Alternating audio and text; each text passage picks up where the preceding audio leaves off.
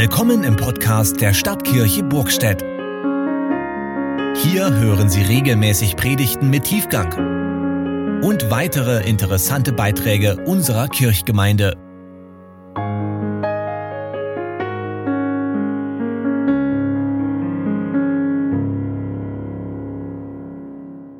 Es hatte alle Welt einerlei Zunge und Sprache.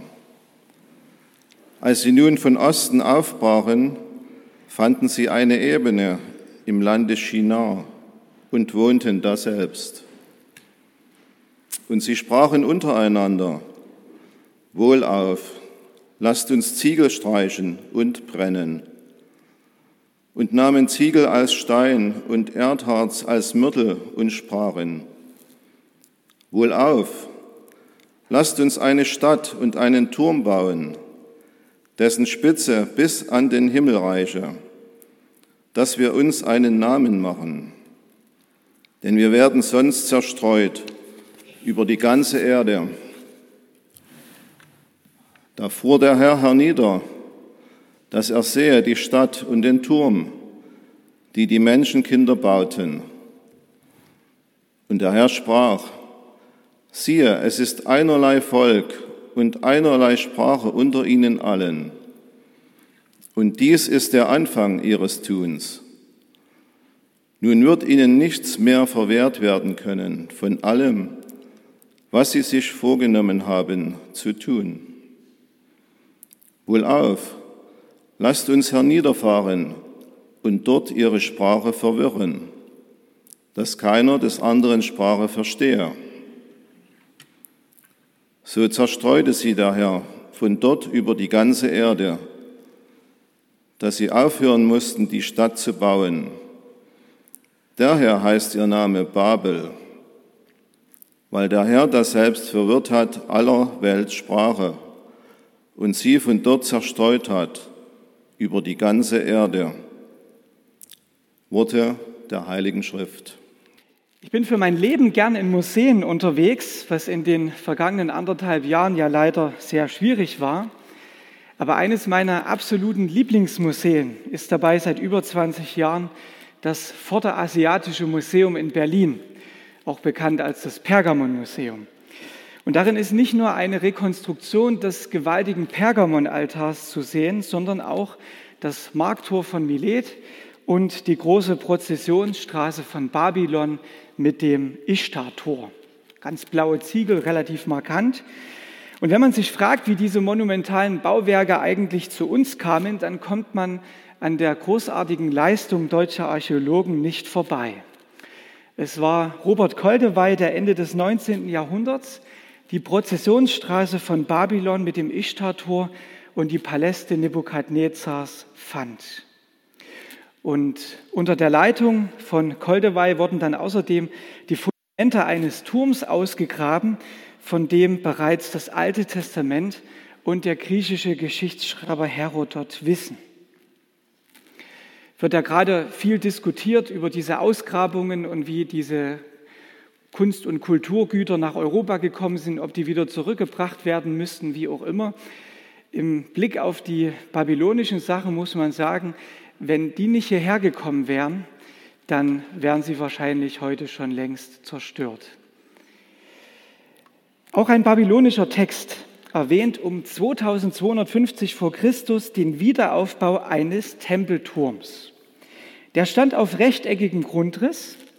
Die unterste Etage hatte eine Grundfläche von 90 mal 90 Metern und war 33 Meter hoch. Es folgten dann wohl noch fünf Stockwerke, die jeweils etwa 18 Meter hoch waren und insgesamt kam der Turm dadurch auf eine Höhe von etwa 100 Metern. Die Ausmaße waren für die damalige Zeit gewaltig. Man könnte sagen, ein antiker Wolkenkratzer, geplant mit einem Tempel oben an der Spitze. Ob dieser Turm je vollendet wurde, das lässt sich rein archäologisch nicht mehr nachweisen. Offenbar wurden an dieser Stelle auch immer wieder Türme gebaut. Interessanterweise hieß ein Folgebau auf den alten Trümmern von 681 vor Christus auf Sumerisch Ete Menanki. Ich habe zuerst gedacht, Ete Petete oder so. Nee, Ete Menanki, ich übersetze es mal für euch. Haus, das das Fundament von Himmel und Erde ist, dessen Spitze bis in den Himmel reicht. Die Sumerer haben dafür nur ein Wort gebraucht, Ete Menanki. Wir brauchen da fast zwei Sätze dazu. Also dieser Turm von Babel ist zum Symbol geworden für die Erhebung des Menschen über Gott. Und im biblischen Bericht vom Turmbau, den wir vorhin gehört haben, läuft eben auch einiges schief. Da wollen sich Menschen selbst unter den Völkern einen Namen machen. Sie sind vom Ehrgeiz angetrieben, von der Erde aus in den Himmel zu kommen. Und sie geben sich dabei große Mühe.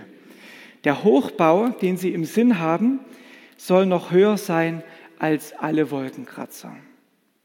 Der soll ein Himmelskratzer werden, dessen Spitze bis in den Himmel reicht. Diese ganze Aktion ist also durchaus eine religiöse Unternehmung. Schon auf den ersten Seiten der Bibel wird ja erzählt, wie eine Schlange die Ureltern versucherisch lockte, ihr werdet sein wie Gott. Beim Turmbau zu Babel wollen die Menschen das nun verwirklichen, wollen sich einen Namen machen. Sie wollen dorthin, wo Gott wohnt, um neben ihm Platz zu nehmen, ja, um seinen Platz sogar einzunehmen. Sie wollen sich aufführen wie ein Gott, aber eben wie ein Menschengott. Natürlich sind sie religiös, aber ihre Religion dient vor allem ihrem Ich. Sie besteht darin, sich selbst an die erste Stelle zu rücken. Man kann das ja gut getarnt tun, indem man weiter all die Riten pflegt, die zu einer Religion gehören. Bei uns wären das wohl heute die Kindertaufe, die Konfirmation, die Trauung, der Gottesdienstbesuch an den hohen Festtagen und dann irgendwann eine kirchliche Bestattung. Natürlich ist dagegen überhaupt nichts einzuwenden. Aber wenn es dabei vor allem und nahezu ausschließlich um den Menschen ginge, der hier hochgelobt wird, dann kann es schnell sein, dass das ganze Unternehmen ziemlich schief und auch ziemlich hohl wird. Weil Gott, der wahre, der lebendige Gott, dabei offensichtlich nicht mitmacht. Die Turmbauer zu Babel brauchen ihn anscheinend auch nicht weil sie an sich selbst genug haben. Sie pflegen eine Religion, in der sie nur sich selbst meinen. Es geht ihnen um einen Kult, wie er beim Propheten Jesaja beschrieben ist. Da basteln sie sich einen Gott, um dann vor ihrem eigenen Gebilde niederzuknien und es anzubeten. Auch da gibt es im Alten Testament ja verschiedene Beispiele. Und ich denke bei uns heute auch. Und so will man sich den Himmel nach dem eigenen Geschmack machen. Aber indem, indem die Leute beschäftigt sind mit dem Bau eines himmelsstürmenden Turmes, geschieht das, was in Psalm 2 steht. Der im Himmel wohnt, lacht über sie. Ihr Hochmut ist gepaart mit Dummheit. Damit haben sie nämlich auf der ganzen Linie nicht gerechnet, mit dem lebendigen Gott, in unserer Geschichte wird noch spöttischer gesagt, da fuhr Gott hernieder, dass er sähe die Stadt und den Turm, die die Menschenkinder bauten. Als ob er sehr kurzsichtig wäre und gar eine Brille bräuchte, steigt Gott herab, um sich das menschliche Unterfangen in der Nähe anzuschauen. Jener Hochbau ist in seinen Augen offenbar kleinkariert. Die Menschen zu Babel hatten gesagt, wohlauf, lasst uns einen Turm bauen, aber nun spricht Gott dagegen sein anderes Wohlauf. Wohlauf, lasst uns herniederfahren. Gott lässt sich von noch so klugen oder törichten Machenschaften nicht aufhalten. Er wird nicht im geringsten ausgeschaltet durch den Versuch, ihn an die Seite zu schieben. Im Gegenteil, wenn wir solch einen Versuch starten, werden wir erfahren, was wir im Vater unser bekennen, dein ist die Macht. Und Paul Gerhard hat es in dem bekannten Liedtext gekleidet, bist du doch nicht Regente, der alles führen soll. Gott sitzt im Regimente und führet alles wohl. Der Mensch bedroht sich nur selbst, wenn er das vergisst. Martin Luther hat es im Jahr 1517 in einer Disputation prägnant auf den Punkt gebracht. Der Mensch kann von Natur aus nicht wollen, dass Gott Gott ist. Vielmehr wollte er, er sei Gott und Gott sei nicht Gott. Der Mensch kann von Natur aus nicht wollen, dass Gott Gott ist, vielmehr wollte er, er sei Gott und Gott sei nicht Gott. Nun könnte das Gott entweder egal sein oder es könnte ihn so in seiner Ehre kränken, dass er endgültig abrechnet mit seiner Menschheit, also noch einen Zacken schärfer als wenige Kapitel zuvor mit der Sintflut. Aber beides tut er nicht. Es ist ihm weder egal, noch haut er drauf. Er fährt herab. Und darauf liegt einiges Gewicht. Er fährt herab. Die Bibel zeigt uns hier, dass Gott nicht nur im Regimente sitzt, sondern auch aufsteht. Gott ist in Bewegung. Und er tut es, indem er zu uns kommt und herniederfährt in die Tiefe, wo wir Menschen uns selbst lebensgefährlich bedrohen. Gott muss eingreifen und er wird eingreifen, aber er vernichtet nicht. Er rüttelt wach. Er greift ein in seinem strengen Erbarmen. Strenges Erbarmen sind zwei Dinge, die sich für uns eigentlich ausschließen, aber für Gott offensichtlich nicht. Die Strenge zeigt sich darin, dass er den Menschen nicht gelingen lässt, was sie hier im Schilde führen. Und er tut das nicht, weil er Angst hat um sein eigenes Dasein. Er tut das, weil er Angst hat um uns Menschen und um unser Überleben. Er setzt sein eigenes Dasein dafür ein, dass wir Menschen leben und überleben. Und darum sagt er unzweideutig Nein zu unseren Verkehrtheiten. Dieses Nein, das ist für uns zweifellos hart. Sein Nein besteht darin, dass er sich zu den Taten querstellt, mit denen wir uns übernehmen. Sein Nein besteht darin, dass es uns Menschen nicht gelingen kann, uns an die Stelle Gottes zu setzen. Aber Gott bringt hier nicht so ein bloßes Verbot, das man ja wieder auch so übertreten kann. Gott setzt hier in einer mächtigen Gegenbewegung seine Erniedrigung gegen unseren Hochmut. Und damit zeigt Gott uns Menschen, die wir so gerne selbst Gott sein wollen, die wahre Qualität seines Gottseins. Wir wollen so gern nach oben. Gott kommt nach unten. Und in Jesus wird er diese Bewegung dann später bis ins Letzte hinein vollziehen. Er entäußerte sich selbst und nahm Knechtsgestalt an, ward den Menschen gleich und der Erscheinung nach als Mensch erkannt. Er erniedrigte sich selbst und ward gehorsam bis zum Tode, ja zum Tode am Kreuz. So schreibt der Apostel Paulus an die christliche Gemeinde in Philippi. Das Heilmittel gegen unser Gott sein wollen ist, dass Gott Mensch wird und uns zeigt, was wahre Menschlichkeit ist. Gott fährt herab. Er erniedrigt sich und fährt unserem Größenwahn in die Parade.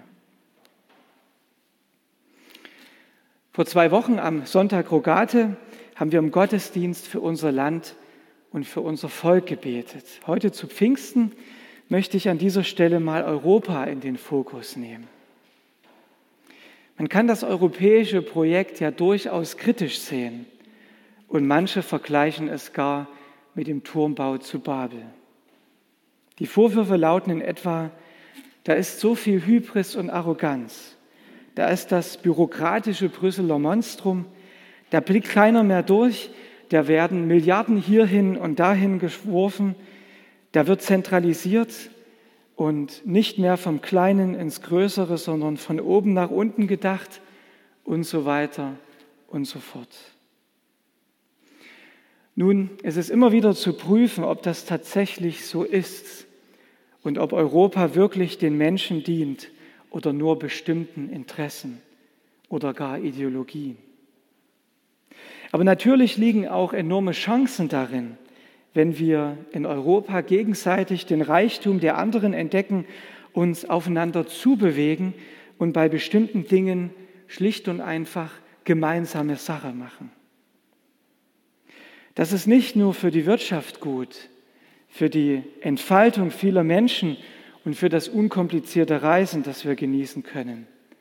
Es hat auch geistlich eine Bedeutung. Die Bewegung Miteinander für Europa, die ich vor 15 Jahren kennenlernen durfte, ist dafür ein großartiges Beispiel. In ihr engagieren sich evangelische, katholische, anglikanische, orthodoxe und freikirchliche Christen. Und das Ganze hat durchaus etwas Pfingstliches. Chiara Lubich, eine Mitbegründerung des Netzwerkes aus der katholischen Fokularbewegung, sagte beim ersten Treffen 1999, die Partitur ist im Himmel geschrieben. Wir sollten nicht so viele Pläne machen. Und wenn wir uns treffen, dann wollen wir gemeinsam auf den Heiligen Geist hören. Und beteiligt sind heute fast 400 geistliche Gemeinschaften, christliche Bewegungen und Kommunitäten. Als eigenständige Gruppierungen suchen sie das Miteinander in der Vielfalt, in der Vielfalt der unterschiedlichen Spiritualitäten, Charismen und Strukturen. Ziel ist nicht eine organisatorische Einheit oder ein Verschmelzen, sondern eine gelebte Gemeinschaft aus dem Reichtum der verschiedenen Gaben. Es geht darum, aufeinander zu hören, miteinander Gott zu leben und die christlichen Wurzeln und Werte zu leben. In einem gemeinsamen Grundlagentext hat die Bewegung formuliert, besonders setzen wir uns ein für das Leben in allen Phasen seiner Entwicklung, für Ehe und Familie, für den Schutz von Natur und Umwelt, für Arme und Bedürftige, die am Rand der Gesellschaft stehen, für eine Wirtschaftsordnung, die sich am Menschen orientiert, für Frieden und Ausgleich in der Gesellschaft. Unsere Kraft für Politik und Gesellschaft liegt im Miteinander. Miteinander für Europa setzt sich dafür ein, dass Europa sich seiner christlichen Seele bewusst werden muss wenn es Segen erleben will. Ich habe mir noch ein paar Flyer besorgt, miteinander für Europa. Wenn ihr mögt, könnt ihr es am Ausgang gern mitnehmen und dabei reinschauen. Ich finde das total spannend. Ich bin kein Politiker, aber die entscheidende geistliche Frage lautet für mich im Blick auf Europa, ist das europäische Projekt eher so wie ein festgefügter Bau, der in den Himmel wachsen und womöglich durch einen bewussten Verzicht auf den Gottesbezug in der Präambel der Verfassung sogar Gott sein Gottsein streitig machen will? Oder ist das europäische Projekt mehr so wie eine organisch wachsende Pflanze, die sich ihrer christlichen Wurzeln bewusst ist, die hin und wieder beschnitten, aber eben auch gegossen werden muss, der man Zeit lässt, sich zu entwickeln und an deren Natürlichkeit man sich mehr erfreut als an Beton. Der Turmbau zu Babel zeigt, wo Gott nicht mehr Herr in unserem Haus und bei unserem Bauen ist, da sind wir damit gestraft, dass wir auch untereinander nicht mehr auf einen gemeinsamen Nenner kommen. Da geraten wir in eine endlose, traurige Kette von Missverständnissen und Konflikten, zwischen Männern und Frauen, Jungen und Alten, Armen und Reichen, zwischen uns und unseren Nachbarn, zwischen mancherlei Völkern und zwischen den politischen Lagern. Da denkt man oder sagt man, mit dir will ich nichts mehr zu tun haben. Und das gegenseitige Unverständnis muss nicht an verschiedenen Sprachen liegen. Oft reden Menschen ja dieselbe Sprache, verstehen sich aber trotzdem nicht und können sich nicht verständigen. Und oft gerät man wegen Nichtigkeiten hart, einander, hart aneinander. Beispiele dafür sehen wir zur Genüge im Großen wie im Kleinen. Es scheint irgendwie immer schwieriger zu werden, zusammenzufinden. Und könnte das nicht eine Folge unserer Gottvergessenheit sein? Und könnte die Heilung nicht darin bestehen, dass wir Gott gemeinsam neu entdecken? Der Schriftsteller Friedrich Dürrenmatt hat einen aufwühlenden Roman geschrieben mit dem Titel Durcheinandertal. Und er sagt darin, dass wir alle in diesem schrecklichen Tal hausen. Wir kennen doch die sprichwörtliche babylonische Sprachverwirrung, in der sich keiner mehr dem anderen Begriff begreiflich machen kann. Die Menschen in Babel wollten sich eigentlich mit ihrem Turmbau einen ehrenvollen Namen unter den Völkern machen, aber das Resultat ist heillose Verwirrung und Chaos. Allerdings vernichtet Gott die Babel-Sünder nicht. Und er vernichtet auch uns nicht. Sein strenges Erbarmen ist streng, aber es ist Erbarmen. Es ist gut, dass uns Gott einen Strich durch unsere Rechnung macht, wenn diese Rechnung von Grund auf falsch ist. So wird Platz geschaffen für einen Neubeginn. In seinem Nein ist ein Ja verborgen, ein Ja, das eines Tages ans Licht treten wird. Komme zum Schluss. Das Ja, das ans Licht treten wird, hängt mit Pfingsten zu tun. Denn wir hören ja auf diese Geschichte heute am Tag des Pfingstfestes.